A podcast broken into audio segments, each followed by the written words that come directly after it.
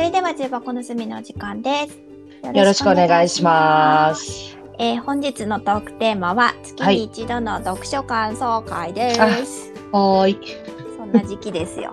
もうなんか1ヶ月早すぎるよ。ね、もうあの上半期に終わりましたよ。こマジだ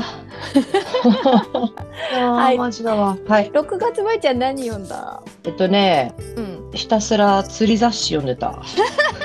つぶつぶに沼にハマっとるな。なんかあっち手だしこっち手だし、なんか毎日のようにいろんな情報を集めてた。え、釣り雑誌ってあるんだ。それあるよね。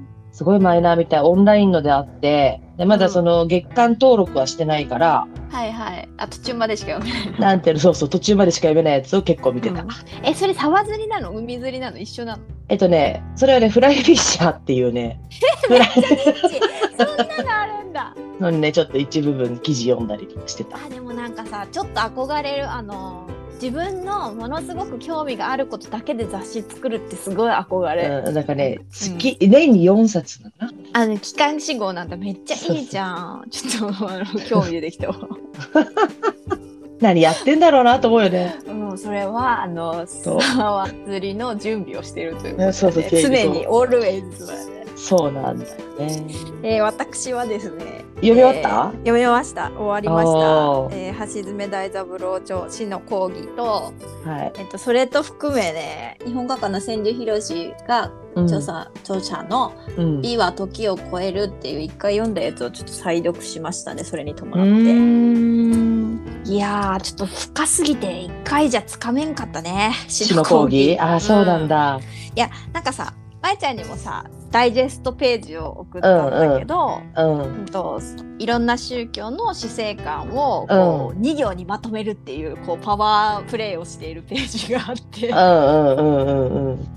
で一神教はあこんな風にかあの世界観をこんな風に考えてますみたいな2行にまとめてる感じのことから、まあ、この本の最終的には自分が何の宗教を選んでうん。生きるのかっていうところを大事にしてて、なるほど。うんでなんか最後の方がさポストモダンとか、まあ、相対主義みたいな話になってくんだけど、うん。と、昔はさ、まあ、宗教というくくりにするとちょっと見え方が日本じゃ独特になっちゃうんだけどこれうん生き方とか美意識みたいなものの話なんだろうなって思ったんよ。全。部読んだ上でうね。んうん。で自分がどんな風に生きるかみたいなところを大事にしていきましょうってことを言ってるんだなっていう風にうん。思ってて、うん。で、まあ、科学が発展してきて相対主義になっていった時にうん。相対主義って A も B も C もありますね。だからみたいな、うん。すごい乱暴に言うと。うん。相対的にするのは物分かりが良いけど問題は解決しないっていう風にズバッて聞いてあって、うん。めっちゃわかる、それ。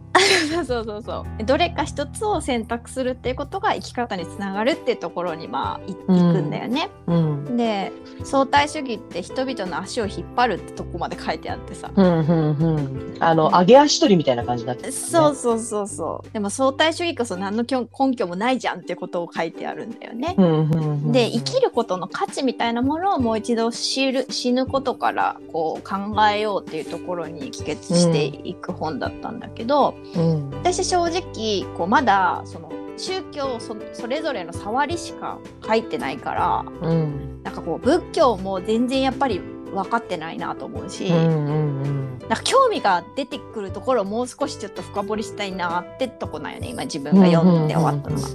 でなんか後書きがさすげえ響いてさうん。死ぬことって一体何なのかっていうのはまあ難しいことなんだけどうん。いつ終わってもいいように生きていくっていうことをうん。考えるってことでそれを覚悟と言いますと。うん、で、まあ、武士とかはさもう死ぬことだったし、命がけだったし、うん。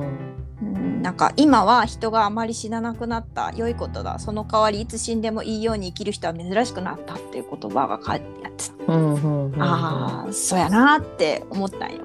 うんで確かにね。でね学問とかその宗教とか、あのまあ、ぶつかり合っていた時はうん。なんか例えばさ宗教でもさここに書かれていることを取り消せさもなけば命がないぞみたいな世界観でさ うん。あの生きてた人たちがいるわけじゃない？うん。でもそそこまでの覚悟をして今生きてる人はどれだけいるかって多分もういなくなっていてうん。でも政治もビジネスも家族もそして社会も死を前に動じない自分の生き方がぶれないこれが本当の許容というものであるって書いてあって。うん。そこまで言ったらちょっと。重いっすよ橋爪先生と思ったんやけど教養ね。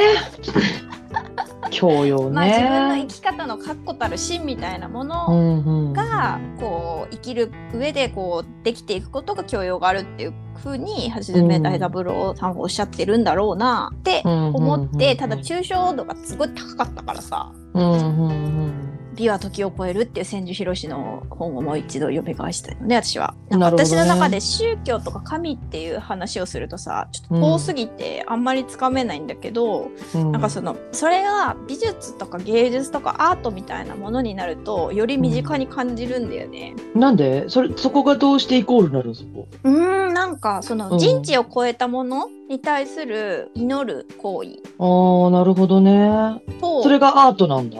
私はすごくそこになんか近いものを感じるんだよね。へえ。うん、なんかぎ儀式的にさうん。音楽は始まったとか言うじゃん神様にうん祈りを捧げるとか、うん。なんか私結構それ自然だと思っててうん。実りがあって嬉しい踊る歌うみたいなうん。結構動物として結構喜びをその動い歌で表現するってすごい理にかなっていうか自然な感じに思えててうんで。それを周りの動物とかその、うん。その実りを与えてくれた何かに対して自然に対してそれを表現するみたいな行動ってすごい人間という動物の持ってる性質として私の中ですごく納得がいく感じだったんだよね。うん。うん。だから、まあ、そこから生まれたって言われる音楽とか、まあ、芸術もなんか宗教と切っては切り離せない感覚に全然違う分野なんだけどうん。共通した何かは感じるんだよね。だから多分自分に近い文脈で共通点を見出そうとして千住博の本を読んだんだと思うなるほどね。ん。面白い。私の好きなあのさ作家が日本画家っていうのが多いのもあってさうん。東山海とか千住博とかし風景画を描いてる作家が好きなんだよね。うん。うん。もうそうなるとさもう自分どうこうの世界じゃない感じがやっぱある人間っていうものよりもそのすごいこうその中で大自然の中でもうちっぽけな人間の存在とか圧倒的な美みたいなものをその、キャンバスの中にこう入れ込もうとしている行為うん。うん。に対してそのなんでそんなこと人間がするのかみたいなことをすごい感じるんだよね。うん。うん。言語とかを人種とかを超えうんて訴えるものが美というものの力だみたいなこと書いてあってさ。うーんなんか人間だから感動できるものがあるはずだ多分信じて F でっていうのはどんな人間が見てもそれを美しいと思うものってこと？うんとかまあど人間っていう全ての人間っていうくくりではなかったけれども、なんか例えば浮世絵は日本人しか美しいと思わないということではないって、うんまあそうだうね。ん。でそういうふうに人種とか言葉とか通じなくてもわこれ綺麗って思うこところが人間の中にはあるからこそうんうん。そこを追い求めるというか作品に落とし込んでいくこって。が、うん。私はすごくいいなと思う部分なんだよね。アートと呼ばれる、うん芸術と呼ばれるものに対して。うんでもさ、なんかさ知らんけどさうん。うん、評価するじゃん、するね。うん。あれがすごく気に食わなくて。お金が動くよね経済。そう。でなんかでこう、うん。これがこう最高な芸術ですって言う誰かが言ったものにみんな金を払うこのお前絶対綺麗だと思ってないだろ本当はあんまりっていう 気持ちになってくるんよね。まあそれは あの人間の持ってる特性の一つでもあるよね。そうそうだからそうなってくると弱い感じで。そうそうそう。だだから、うんもうそれで芸術からかけ離れてんじゃないのってなんかなんて言うんだろう。それは感じるものあ感性から離れるものというか。うん、それはすごく感じる。うん。それアートというものと別じゃねえのみたいなのはすごくあるよ。つなんでそのなんだろう偉そうな評論家がなんか言って、でその人が言ってるものが正しい美ってなってくるとさ、もう美ってなんだみたいになってくるじゃん。正しさなのっていう。まあね 正しさではないと思うけどそういう解説がいることで後世の人までこうその時代をどういうふうに反映してるみたいなことが意味付けて考えられるという点もあるからね。ああ、れそれでも芸術ではなくて、そうそうそう芸術の歴史だよね。とか、まあ、芸術の役割みたいなものをその言語を通してこう、まあ、ちょっと薄まるかもしれんけど人に伝えるみたいな仕事してる人もいるからね。うん、なるほどね。うん、だって映画だってさもで、ちろなんかさ、それ見てそうそれはさめっちゃわかるよ映画の評論もその分野としてはありやん。あそう、それ批判するつもりはないんだけど、うんなんだろう、芸術とはこうで是か非かを決めてる人たちって何なんだろうって気持ちそれ。はね 芸術家って言われて本当なんか難儀やなと思ううんそうなんだよね。それは確かにだから感感性の問題だからさ、うんなかなか言葉にするとちょっと嘘っぽくなるしさ自分で自分を騙せちゃうからこそ見てああって思うしかないみたいなそうだから、こう、私が人の絵を描いてさ、うん10人中9人がダメだねっていうのはわかるのよ。うんうん自分でも美しいと思わないから。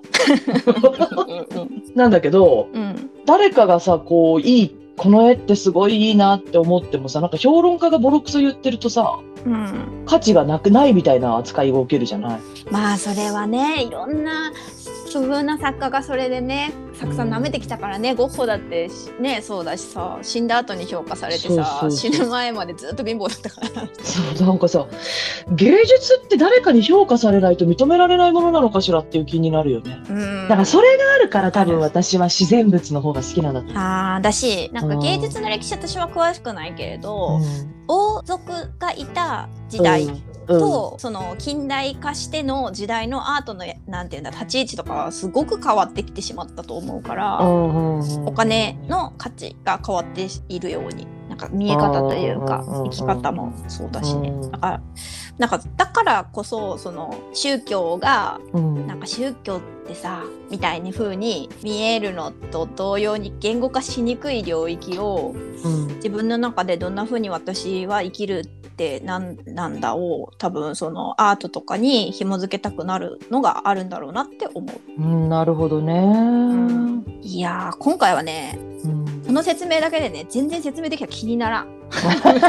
難かったそうなんだね。嫌いではないがあの、うん語れるほど深めれてないというのが今回の感想でございまうんなるほど、了解です。まあ、私はもうごめん、フライフィッシャーしか読んでない。す。いやー高ピパイセンみたいにさちょっとよ、うんあのキャッチできるちょっとキャパがなかった。あれさ、面白かったけどねすっごく。競争、競争ね。うんそうそう、私だからいつかね、読みたいなとは思ってんだよねこ。れでもまえちゃん多分ね私より私は多分好きそうだなとは思うんだ。近いと思ういその仕事柄さうん。人間が最後どういう週末を迎えるかをめちゃめちゃ見まくってるよ私に比べてねめちゃくちゃではないけど、まあ見てるね。そう、まあちょこっとね。だからなんかそういう人が読む詩の講義がどう見えるかは多分だから私はこれを読んだ時に多分、うん絵とかアートみたいなものが浮かんだってことはそこが私の中に多分あるんやろうなと思うよ生きることの中にね。うん。まえちゃんが読んだ時に何を思うかはちょっと面白いなと思うよね。そうね。宗教ね。うん、うん。いやーあとねマジでいいわもういろんな風に私は宗教をごっちゃにしちょっちゅう自分のね教養のなさも分かった。あこれってこういうあれこ違う宗教の子たち混じってたわみたいな あ、そうなんあだっ。たあった。仏仏教って仏とか言っとるのってあれなんやみたいなうん。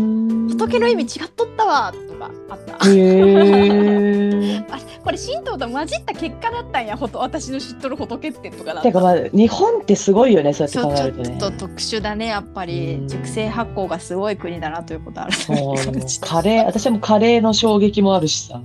あー何カレーって？え日本のカレーはカレー。ちょっとカレーギダンもちょっと深いけど私もカレー大好きだからそうだね。はいではでは。はい了解です。はーお疲れ様です